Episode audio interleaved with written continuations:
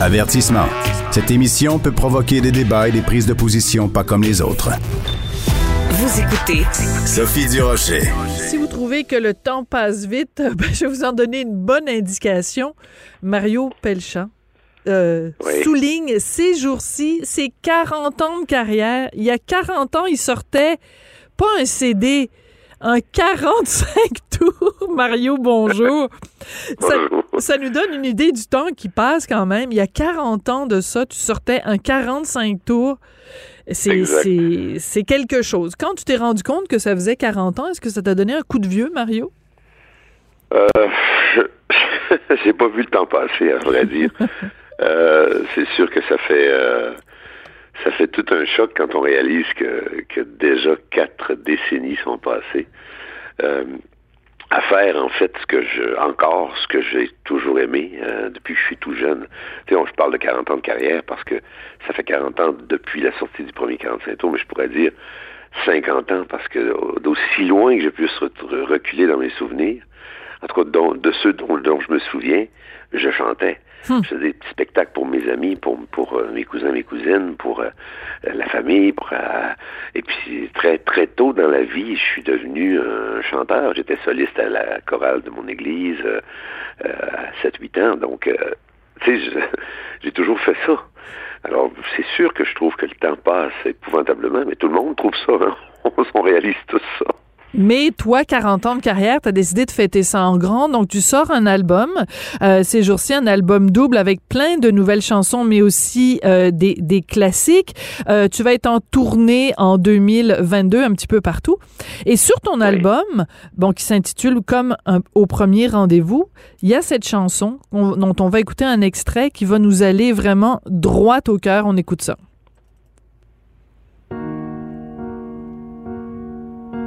Vous, comme au premier rendez-vous, vous, pour tous ces liens entre nous, doucement jusqu'au bout.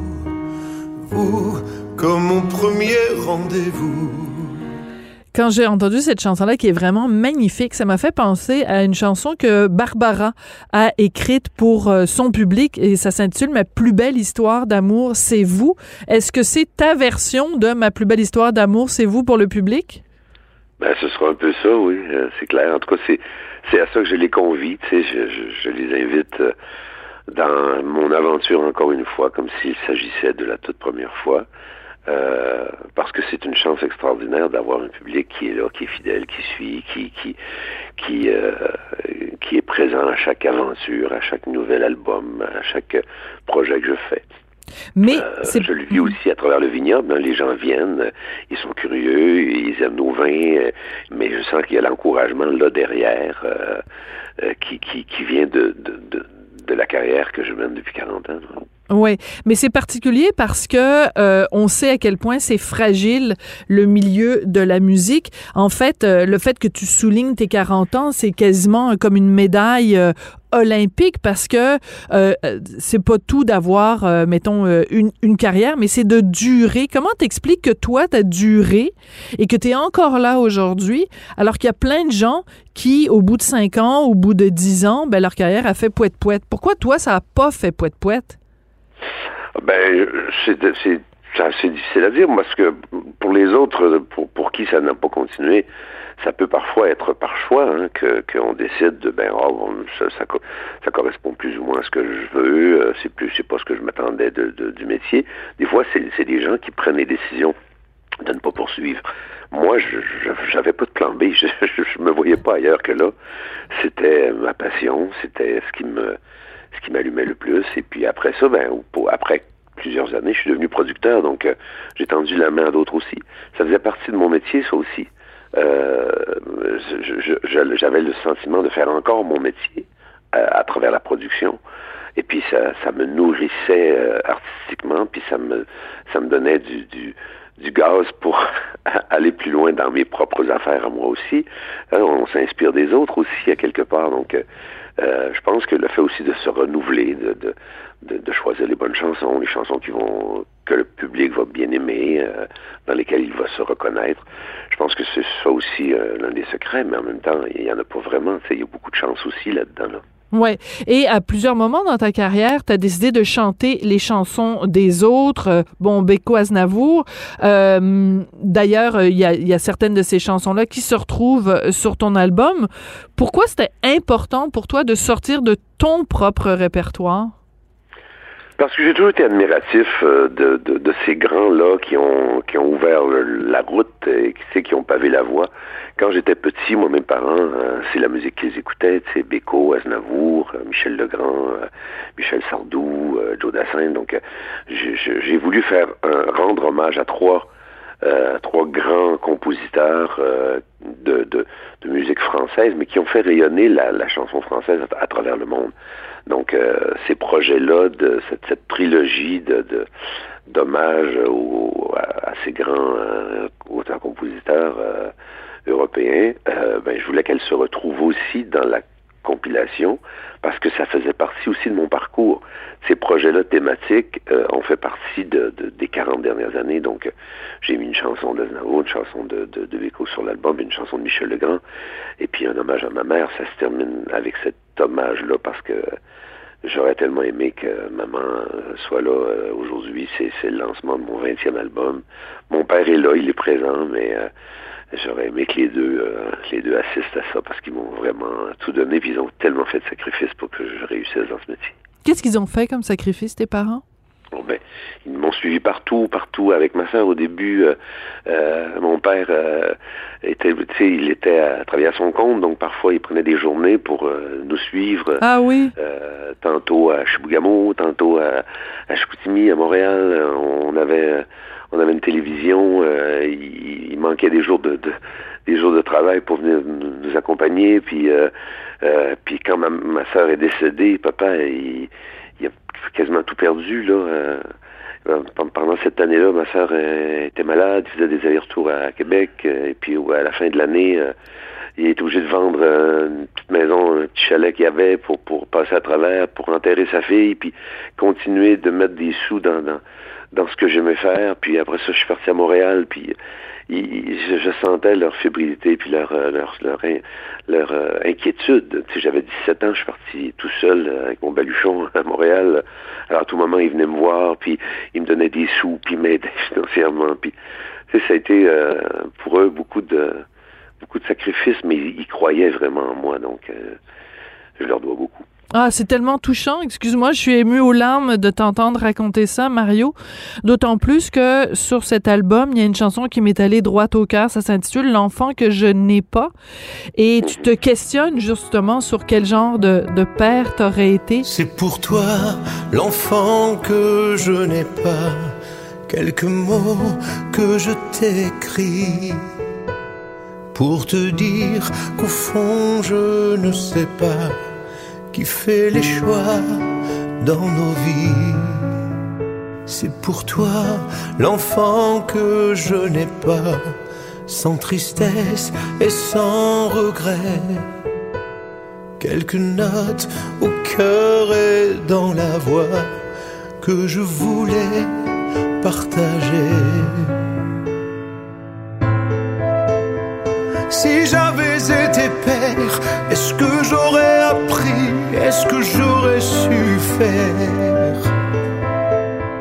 Si j'avais été père, depuis ton premier cri, aurais-je eu la manière Mais la vie n'attend pas, les rêves passent. Au grand livre du temps, tant de questions s'effacent. Oh, où que tu sois c'est peut-être mieux comme ça. Pourquoi t'as décidé d'écrire cette chanson-là? En fait, je l'ai pas écrite. Hein. C'est une chanson qui m'a été euh, écrite par euh, par euh, Jacques Vénérouzeau, un compositeur français. En Donc, fait, je devrais dire, pourquoi t'as choisi de la chanter? Excuse-moi, Oui. j'aurais dû le dire de cette façon-là. Ouais, mais euh, je peux pas prendre le crédit, mais tu sais, je- je- Jacques m'a demandé euh, sur quoi t'aimerais parler, par exemple, et Mm. c'est- qu'est-ce qui qu'est-ce qui t'allumerait, c'est quoi les thématiques. euh? alors je lui ai envoyé tout, tout plein de pistes comme ça, et, et parmi celles-là, mais il y avait l'enfant que je n'ai pas. Je- je- J'ai l'impression, je lui ai pas posé la question, Jacques, mais j'ai l'impression qu'il n'a pas d'enfant lui-même, parce que ce thème-là, ça l'a touché énormément. Il a été très ému par ça et il a écrit cette chanson-là. Et euh, probablement aussi parce qu'il vit la même chose que moi, donc il a dû lui-même se questionner par rapport à ça aussi. Et quand je l'ai reçu, j'ai trouvé ça magnifique c'est euh, exactement ce que j'aurais écrit ou à, peu de choses près, là, parce que c'est le sentiment que j'ai. Euh, c'est sûr que ça reste un, regret, puis euh, euh, c'est un peu comme un drame dans ma vie, parce que moi, au début, quand j'étais petit, je voulais huit enfants, tu. Entre huit et zéro, il y, a un gros, un gros fossé. Alors, ça nous manque terriblement. Mais, mais bon, la, vie est faite ainsi. Euh, on a trouvé, euh, on a trouvé notre euh, notre voix autrement. On a, on a 25 000 vignes, c'est nos enfants, puis on leur donne des noms. oui, puis la, la vigne t'empêche pas de dormir la nuit, la vigne fait pas ses dents, tu n'es pas obligé de changer leur couche. Oh, la vigne, ça, ça c'est caprice aussi, vous savez. mais par exemple, ce qu'on peut dire peut-être, Mario, c'est que oui, tu n'as pas eu d'enfants, mais comme par exemple, comme producteur, par exemple, des, des, des, des deux frères d'Éric et Sonny Cahouette, c'est un petit peu un rôle de papa que tu as euh, que tu as eu avec eux quand même? Est-ce qu'on peut, est-ce peut comparer ça? Ben, c'est assez difficile de comparer ça parce que parce que j'ai pas joué le rôle de père, mais mais euh, quand on produit quelqu'un, euh, c'est sûr qu'il y a on est redevable envers envers cette personne. Quand un peu comme un parent qui met un enfant au monde, il est redevable envers envers l'enfant. Il doit il doit le nourrir, il doit l'aimer, il doit le cajoler, il doit lui, lui donner toutes les ressources. Hein. Alors quand on produit quelqu'un, c'est un peu comme ça. C'est bon, à moins d'être insouciant puis, de s'en foutre, mais moi, j'ai une conscience très forte. Alors quand je produis quelqu'un, je vais aller jusqu'au bout de cette de cette aventure-là parce que je veux pas je veux pas euh, faillir à, à ce dans quoi je me suis engagé. Alors il y a, y a, un peu de ça, c'est sûr, mais c'est très loin d'être comparable au rôle de parent. 40 ans de carrière, le plus beau moment et le pire moment, Mario? On me pose ça, la, la, question. Moi, le plus beau moment, j'en ai pas de plus beau moment. Pour moi, ça sont tous de beaux moments. Euh, mais ça, c'est la réponse facile. Ça, c'est la réponse facile. Il y a dû y avoir un moment où, euh, soit quand tu es allé chercher un prix, soit quand tu as euh, chanté peut-être avec Céline, je sais pas, ou à Notre-Dame de Paris, à un moment donné, tu étais dans... Il doit y avoir un moment où tu fermes les yeux puis tu dis, hey, là, j'étais vraiment sur mon X. Ouais, ben c'est sûr que c'est sûr que le, premier Félix, c'est quand même un moment, ça. Quand tu montes pour la première fois sur cette scène-là, euh, quand même mythique, là, devant toutes les, toutes, les figures, toutes les, tous les gens de l'industrie devant toi, euh, quelque chose d'assez euh, euh, stressant, mais en même temps stimulant. T'as l'impression de faire enfin partie de la famille et du. C'est sûr que ça, ça a été, euh, ça a été grisant. Et, des années plus bon, j'en ai surmonté plusieurs fois, mais des années plus tard, quand je suis remonté pour aller chercher le Félix la chanson de l'année que j'avais écrite, euh, paroles et musique, pour Je ne t'aime plus, ça aussi, ça a été comme extrêmement représentatif, encore plus encore que tous ceux que j'avais gagnés auparavant. Parce que là, c'était ça, ça sortait de de moi là c'était une mhm. création euh, vraiment auteur euh, compositeur interprète. Et le ah pire et le pire moment parce que bon il y a eu quelques controverses on reviendra pas sur euh, sur certaines d'entre elles mais le pire moment le moment où tu t'es dit ah pourquoi je fais ce métier là c'est c'est c'est trop ingrat c'est trop difficile je vais ah c'est là aussi, là, je j'ai pas vraiment de souvenirs. J'essaie de pas euh, garder de souvenirs euh, négatifs. je, suis un gars foncièrement positif, puis je vais de l'avant, mais je, peux pas dire que, ouais, il y a eu certainement des moments où est-ce que je, avec des, pages couverture, euh, quand j'ai fait faillite, par exemple, quand j'ai c'était pas un pire moment par exemple. Quand j'ai quand même vécu ça assez euh, assez bizarrement. J'étais en faillite parce que bon mes, mes gérants m'avaient tout volé mais je faisais la pleine page du journal de Montréal. Mais quand tu dis la pleine page il y avait même pas un petit encore en haut j'avais toute la page complète. Waouh! J'étais fier. Ben, tu disais ben je suis big. j'avais pas de scène mais je faisais la première page du journal de Montréal mais mais, mais c'est assez contradictoire mais en même temps euh, si tu avais été euh, quelqu'un de pas connu ou de pas apprécié du public, t'aurais pas fait la une du Journal de Montréal. Les gens s'en seraient foutus complètement de savoir que tu avais fait faillite. Donc, c'était en fait de la publicité gratuite au moment où tu avais justement plus un sou dans tes poches, là. Ouais, c'est ça. Mais j'aurais pu très bien mal le prendre, mais moi, je voyais là-dedans, je voyais là-dedans comme une consécration, tu comprends? C'était, puis, euh, ça me ramène au fait que, pour moi, l'argent, ça n'a jamais vraiment été important. Il y en avait, il y en avait, il y en a pas, il y en a pas. J'étais pas malheureux, euh, avec moins d'argent dans mes poches, euh, que qu'avec beaucoup. C'était pas un moteur dans ma vie. Moi, je, suis un passionné, puis je vis pour vivre des belles expériences, puis euh, les faire les, faire vivre au public, puis euh, partager des choses, puis euh, c'est pareil aujourd'hui dans, dans, le projet du vignoble, tu sais, quand on fait les vendanges, puis que les, les gens viennent prêter main forte, puis qu'on c'est toujours après ça des belles journées ensoleillées. À l'automne, il y a toujours du beau soleil, puis une belle, une belle chaleur avec un beau petit vent frais qui fait qu'on travaille dehors, on est bien, puis on partage des moments splendides. Moi là, ça, ça vaut, ça vaut tout l'or du monde. Mario Pelchat, c'est drôle parce que quand on regarde, euh, que ce soit sur Facebook, que ce soit sur Twitter, la façon dont tu te décris, c'est euh, bon, euh, chanteur, auteur, compositeur, producteur, vigneron.